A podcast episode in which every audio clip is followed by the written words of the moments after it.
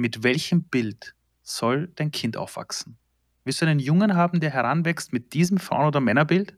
Willst du eine Tochter haben, die heranwächst und immer glaubt, nur weil sie eine Frau ist, dass sie da, darf, darf sie das und das nicht machen? In der Sekunde habe ich sie alle. Google Deutschland präsentiert Female Auto Connect. Ein Podcast als Plattform für Frauen der Automobilindustrie.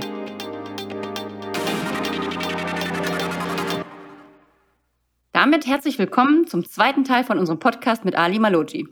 Wenn ihr den ersten Teil noch nicht gehört habt, dann klickt doch einfach nochmal eine Folge zurück. Und wir freuen uns jetzt hier auf den zweiten Teil mit Ali.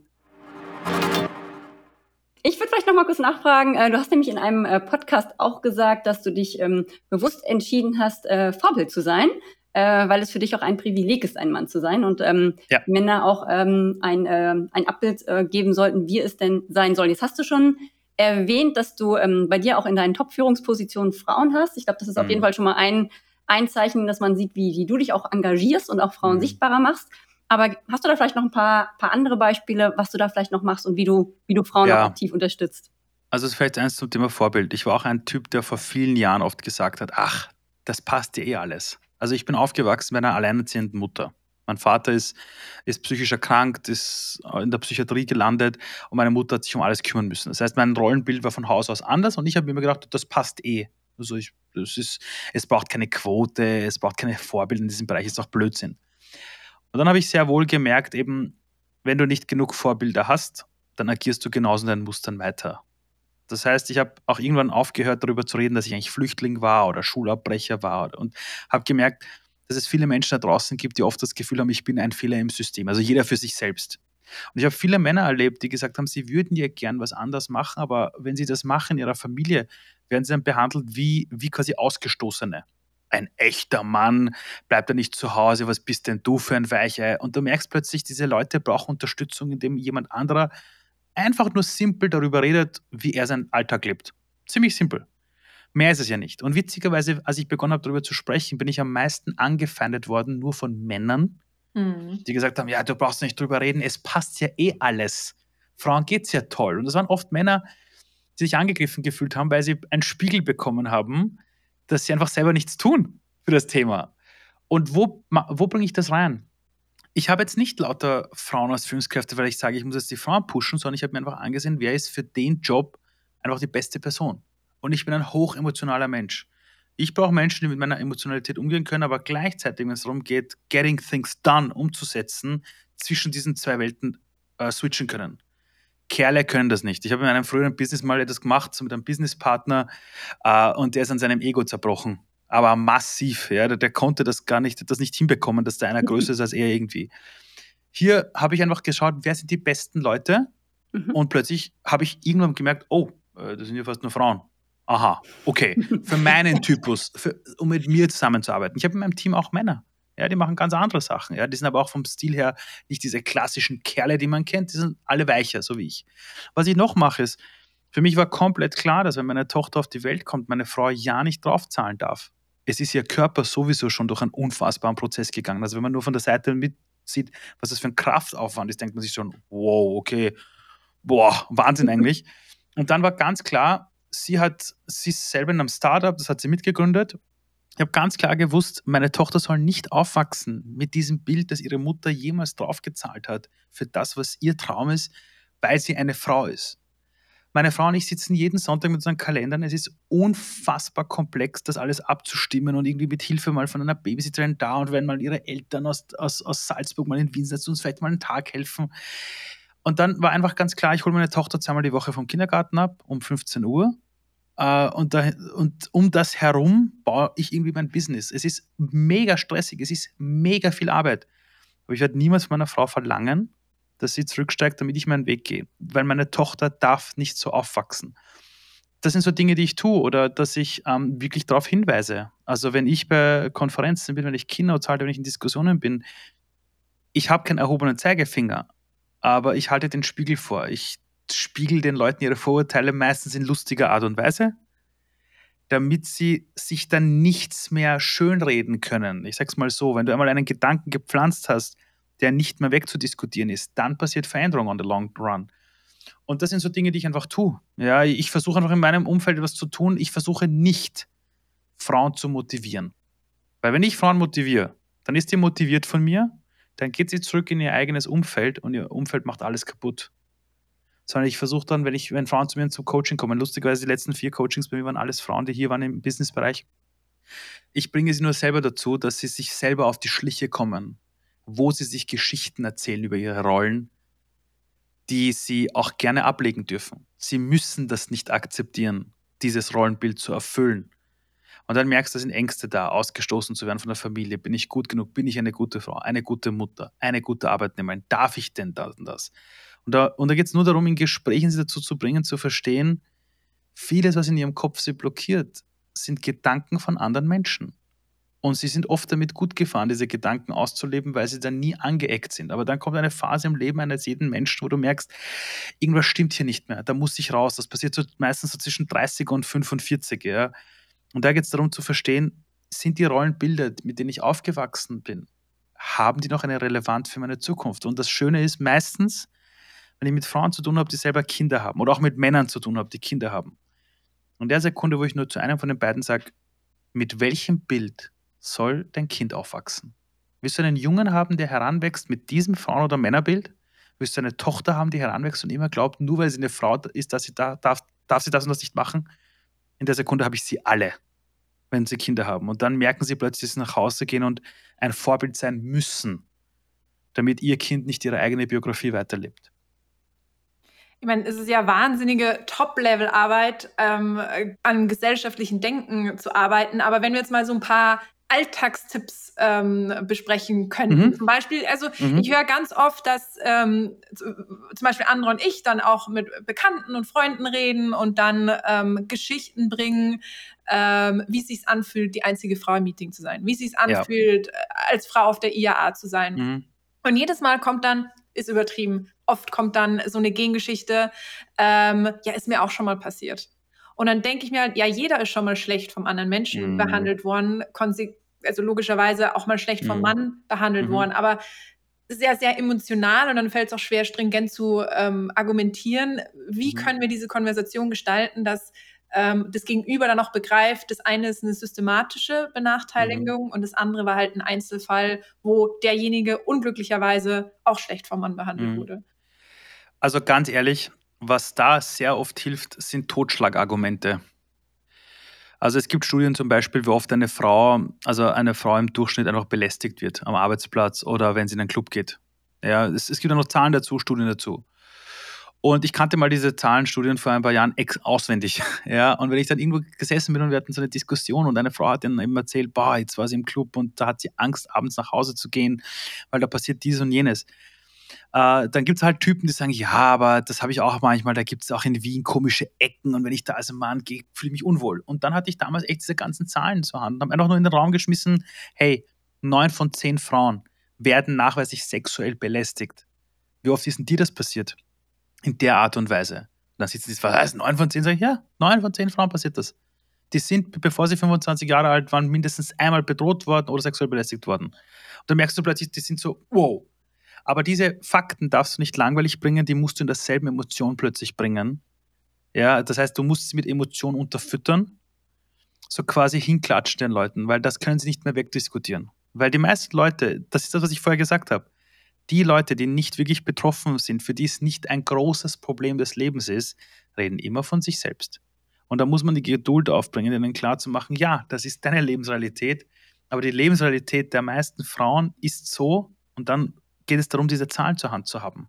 Ja, weil ansonsten, wenn man das nicht zur Hand hat und nicht gut einbaut mit Emotionen, hat man das Problem, dass du ein Ping-Pong-Spiel hast. Dann plötzlich sitzen sieben Leute am Tisch und ihr sagt, ja, aus meiner Perspektive und mir ist das passiert, einer Freundin ist das passiert und der anderen Bekannten ist das passiert. Und dann muss man vielleicht sogar lügen, ja, weil man plötzlich in der Emotion ist und sich denkt, dir wische ich jetzt eins aus, du blöder Typ, ja, und plötzlich erzählt man eine Sache, die gar nicht stimmt. Das heißt, es ist wichtig, dass man den Leuten hilft zu wachsen. Und immer dann, wenn da so jemand sitzt, der sagt, naja, das ist mir schon passiert, dann kann man das auch im Witz nehmen und sagen, ja, dieses einmal passiert, hast du gewusst, dass 75 Prozent aller Frauen in Deutschland das schon erlebt haben? Hey, 75 Prozent. Wie vielen deiner Kumpels ist das passiert? Komm, weißt du das überhaupt? Das heißt, äh, äh, da kann man ruhig mit der Neugierde der Leute auch spielen, auch im Spaß spielen. Was man nicht tun sollte, never ever, ein Ping-Pong anfangen. Ja. Also wenn einer sagt, ist mir auch passiert, der andere, ja, uns auch. Und da, weil dann geht man in der Wut auseinander. Der Typ denkt sich, hey, die sind alle hysterisch. Die Frauen denken sich, das wird sich niemals ändern und sind noch mehr demotiviert, darüber zu reden. Sondern du musst es schaffen, diese Selbstsicherheit von diesem, ja, mir ist das ja auch schon mal passiert, die musst du schlagen mit einer Zahl, einer Studie, mit Coolness, ja, wo du die Person in ihrer Emotion selber nochmal abholst. Ganz wichtig, ganz wichtig. Also ein, ein, einfaches Beispiel, das ich euch ganz kurz bringe, äh, ist zum Beispiel, wenn ich in Schulen bin und irgendwelche Lehrer und Lerner im Bereich Berufsorientierung erklären mir großartig, äh, wenn das Kind jetzt das Abi macht, dann hat es einen sicheren Job. So, mhm. dann sitze ich dort und sage, Entschuldigung, in der Welt da draußen gibt es keine sicheren Jobs mehr. Dann sagen die, naja, Entschuldigung, als ich damals die Schule fertig gemacht habe und das Abi gemacht habe, ich habe mich zwar anstrengen müssen und kämpfen müssen, aber ich habe da damals auch einen Job gefunden. So. Und dann sitze ich nur daneben und sage, naja, Sie sind ja im Beruf, Bereich Berufsorientierung. Sie sind ja Profi. Ganz ehrlich, wenn Sie auch wissen von den Studien, dass jeder Schulabsolvent bis zum Eintritt der Rente über zehn verschiedene Anstellungsverhältnisse haben wird und 65 Prozent unserer Jobs, die wir bis 2030 haben, noch nicht existieren, was geben Sie dem Kind für eine Antwort, welcher Job der richtige ist? Und dann plötzlich sitzen sie da so, was? Sag ich, ja, das sind die Zahlen und Fakten. Und dann merkst und dann merken die selber, dass sie gar keine Ahnung von der Welt haben, sondern nur von sich selbst aus reden. Und das muss man, wenn man als Frau oder auch als Mann vorhat, in so einer aufkommenden Diskussion keinen Kampf zu haben, sondern wenn du möchtest, dass ein Dialog entsteht, wo beide Seiten klüger werden, musst du mit Daten, Zahlen, Fakten bewaffnet sein und mit großer Geduld. Ja, sehr, sehr, sehr guter Punkt. Also emotional nicht reingehen, einfach so ohne was Handfestes, ja. ja. Vielleicht noch eine, eine Frage so ein bisschen zum Abschluss ähm, zum Thema, äh, zum Thema Ally. Ähm, genau, wir haben ja vorhin noch kurz äh, über das Thema Vorbild auch gesprochen und ähm, du hast einfach natürlich da auch eine, eine gewisse Reichweite und jetzt sagen sich vielleicht auch viele, na ja, ich habe vielleicht nicht so eine große Reichweite, ich kann nicht so viel als, äh, als einzelner Mann tatsächlich auch bewirken, aber mhm. was wären da auch nochmal ähm, deine Tipps, wie, wie jeder Mann tatsächlich auch proaktiv äh, zum, zum Ally werden kann? Was sind vielleicht so Kleinigkeiten, die, die wirklich ja, jedermann auch machen kann? Das ist eine unfassbar gute Frage. Ähm, Gerade bei diesem Thema ist Reichweite relativ egal. Also wenn du eine große Reichweite hast und so redest über diese Themen, äh, dann muss das nicht mehr Impact haben. Also wenn eine Person im eigenen Unternehmen plötzlich der erste Mann ist, der sagt, ich arbeite Teilzeit, weil ich einen Tag die Woche auf mein Kind aufpasse dann hast du plötzlich eine komplette Personalabteilung geprägt. Du hast deinen Chef irritiert oder deine Chefin, du hast deinen, deine Kollegen und deine Kolleginnen ein bisschen so, hä, was ist denn jetzt los? Hat ja bei uns noch nie jemand gemacht. Ja, dann bin ich halt der Erste. Dann hast du sofort in einem System dafür gesorgt, dass Irritation entsteht, die aber jetzt niemandem wehtut. Du musst das halt aushalten, dass du dann die einzige Person bist und belächelt wirst. Du wirst aber dann automatisch zu einer Person, der andere Leute im Unternehmen folgen werden, die gerade an so, einem, an, an so einer Entscheidung stehen ja, wenn ich mal Kinder habe, geht das, funktioniert das. Oh, da ist ein Kollege, der macht das. Und die Personalabteilung trägt das mit. Ah, das geht. Das heißt, wir haben alle einen Wirkungsradius. Alle. In allem, was wir tun. Ich kenne niemanden, der den ganzen Tag nur mit Männern zu tun hat oder nur mit Frauen zu tun hat. Never ever. Und es ist ziemlich einfach. Wenn du eine Entscheidung triffst in deinem Umfeld, wie du die Dinge anders lebst, musst du es aushalten dass es eine ziemlich einsame Entscheidung am Anfang ist. Es ist eine verdammt mhm. einsame Entscheidung und auch wenn dich einige bejubeln, meistens wenn du ein Mann bist, bejubelt dich jeder offiziell dafür. Hinterrücks denkt man sich, oh Gott, was ist mit dem Typen jetzt bei uns? Das erlebe ich in so vielen Unternehmen da draußen, leider Gottes. Und damit hast du aber sofort eine Art Statement abgegeben und es kann niemand mehr in deinem Umfeld sagen, bei uns funktioniert das nicht. Oder bei uns in der Familie hat das auch niemand gemacht. Ich kenne so viele Familien, wo jetzt die jungen Männer, die alle so 20, 30 sind, die an Familie denken, die ersten sind in einer Generation von Patriarchen, die plötzlich sagen, hey, ich bleibe zu Hause, meine Frau geht arbeiten. Alles gut. Ich habe einen Kumpel, der ist Molekularbiologe und ist danach Unternehmer geworden.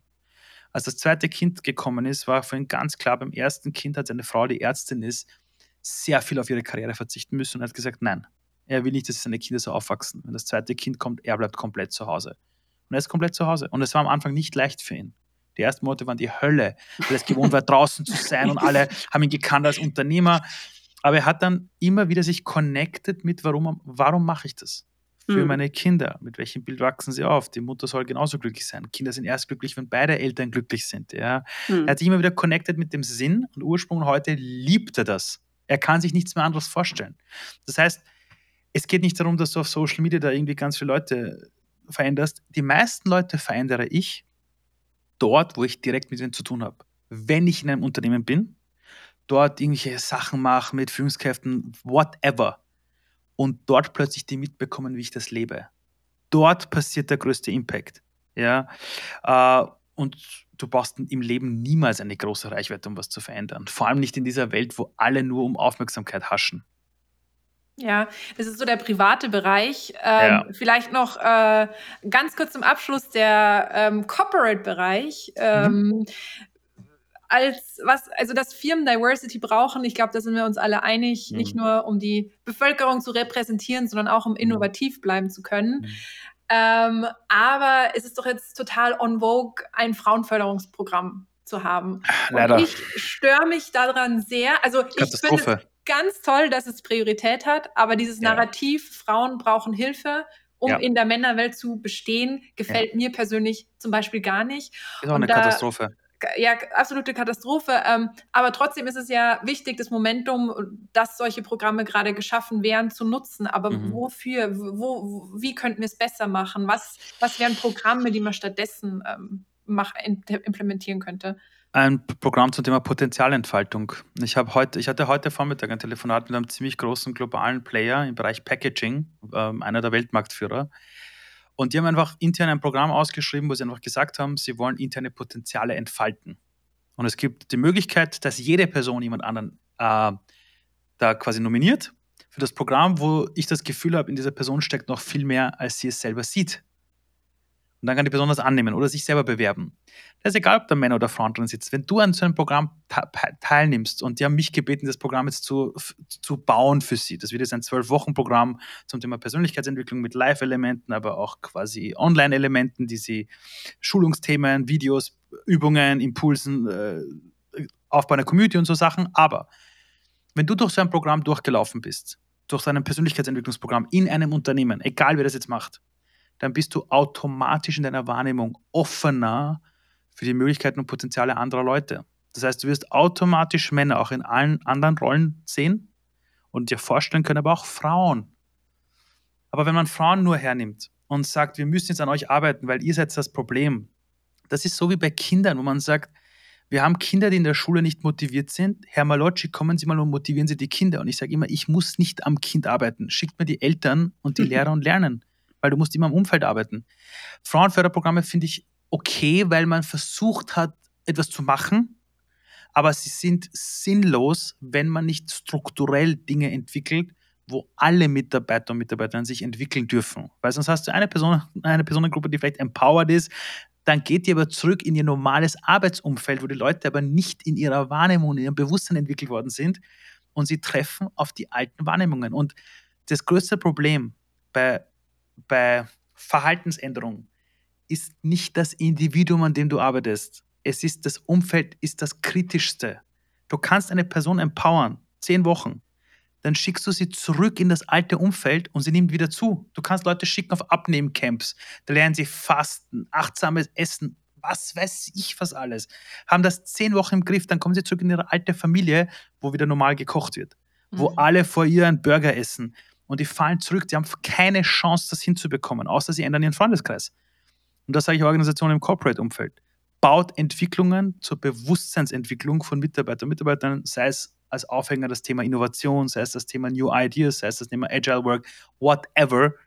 Was sorgt dafür, dass die die Fähigkeit bekommen, ihr eigenes Denken zu hinterfragen, wirklich professionell, dann wirst du merken, das wirkt sich auf alle Geschlechter aus. Aber sowas von. Und auch, auch über alle Generationen hinweg. Das heißt, dieser Clinch zwischen Jüngeren und Älteren, Expertentum und New Wisdom, das wird dann aufgebrochen durch diese Programme. Das heißt, man darf es nicht mehr festmachen an Geschlecht, an Herkunft, an, an Alter, an Generationen, sondern du musst die Person, je, egal ob sie jetzt 27 Jahre alt ist oder 47 Jahre alt ist, ihr die Chance geben, freiwillig an einem Programm teilzunehmen, damit sie in ihrer Persönlichkeit wächst, damit sie offiziell unter dem Deckmantel High Performance im Unternehmen mehr Performance bringen kann in ihrem Job, ohne zu zerbrechen, das heißt mit Resilienzzugang äh, Und im Zuge dessen machst du aber eine Persönlichkeitsentwicklung, wo sie auf ihre eigenen Vorurteile draufkommen.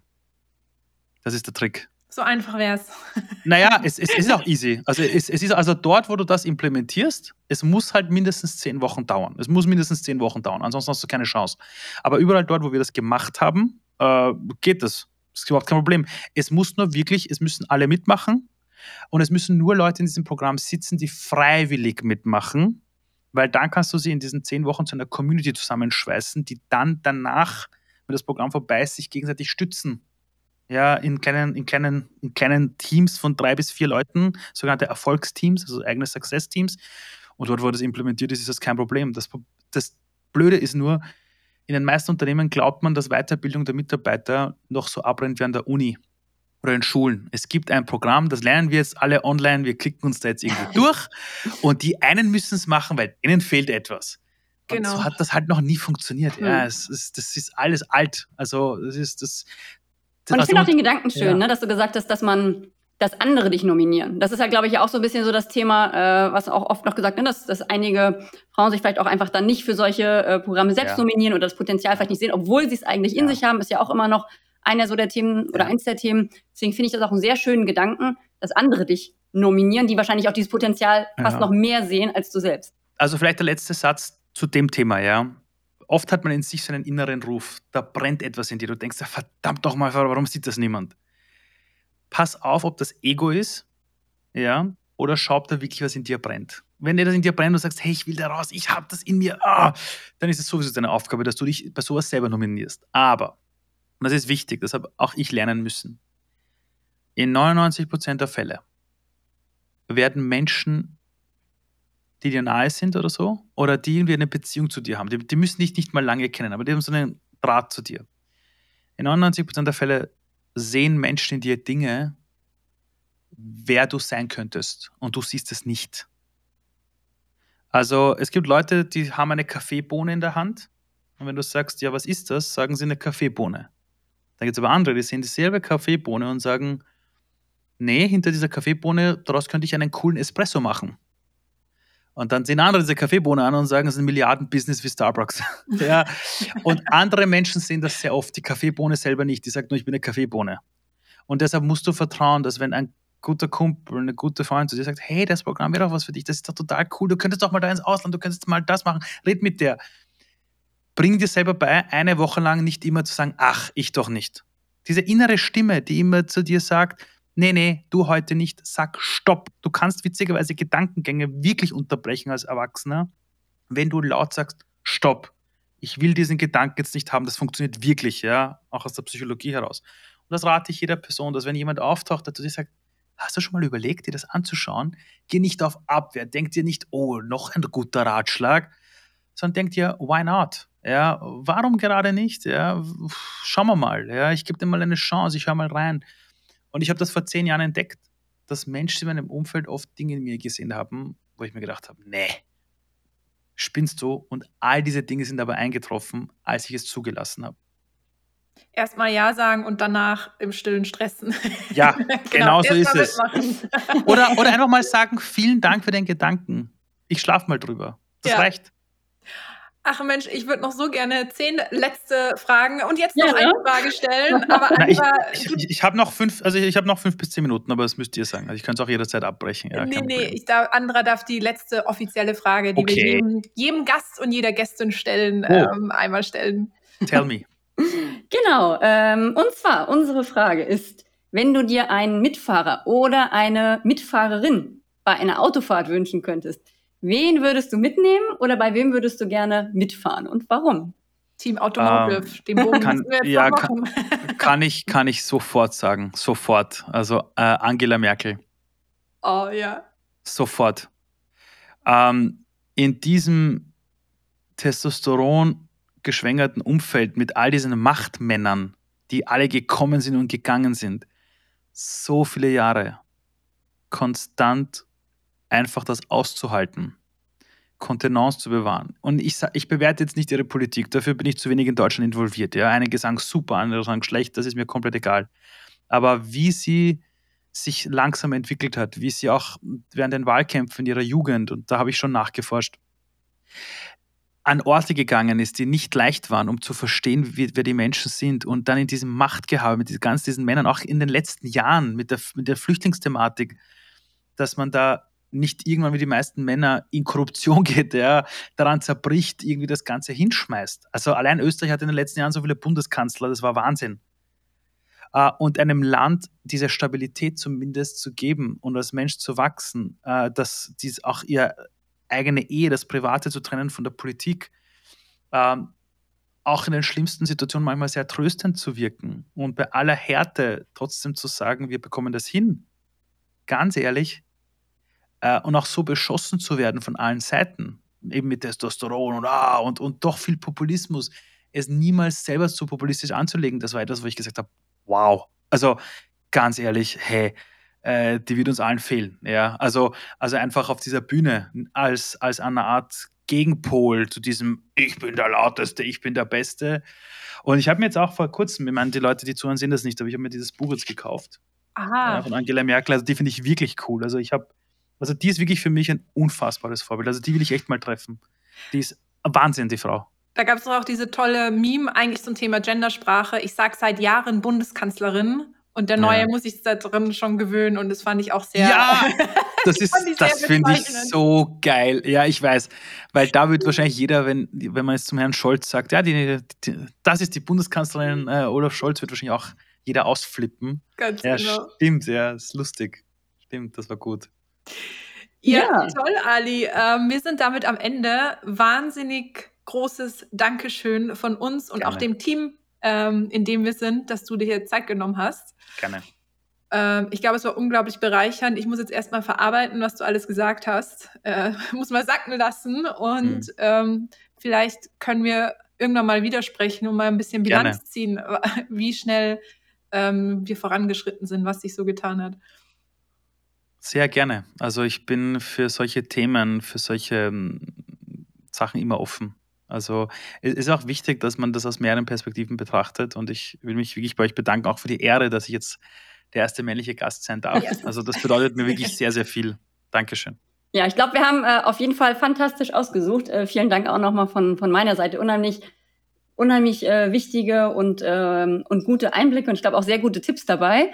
Ähm, das hatten wir so, glaube ich, jetzt auch noch nicht. Deswegen ist das unheimlich bereichernd gewesen. Vielen, vielen Dank für deine Zeit. Danke vielmals. Und, und Props an die Tascha, die Frau hinter dir, die es möglich gemacht hat, das noch in deinen Alltag reinzuquetschen. Sage ich hier, weil die ist wirklich ein Wahnsinn. Also die schafft es, Dinge zu organisieren, wo ich mir jedes Mal denke, nein, das, das schafft niemand. Also ich, also, hä? Und ich gehe dann auch immer, ich gehe dann immer aus von mir aus. Ich denke mir, also ich schaue dann in den Kalender und sage, nee, keine Chance. Und ich so, ich mache das schon. Und dann wird dann herumgeschoben, wie bei Tetris ist dann mein Kalender. Ja, da schiebt sie dann alles herum und dann irgendwie schafft sie das. Dann sag liebe Grüße. Ähm, sag ich hier. Liebe Grüße nach Wien und Gerne. bis hoffentlich ganz bald. Alles Liebe. Danke. Danke. Ciao. Ciao. Ciao, ciao, ciao, ciao. Das war eine weitere Folge von Female Auto Connect mit Ali Maloji. Wir freuen uns, wenn ihr auch beim nächsten Mal wieder mit dabei seid.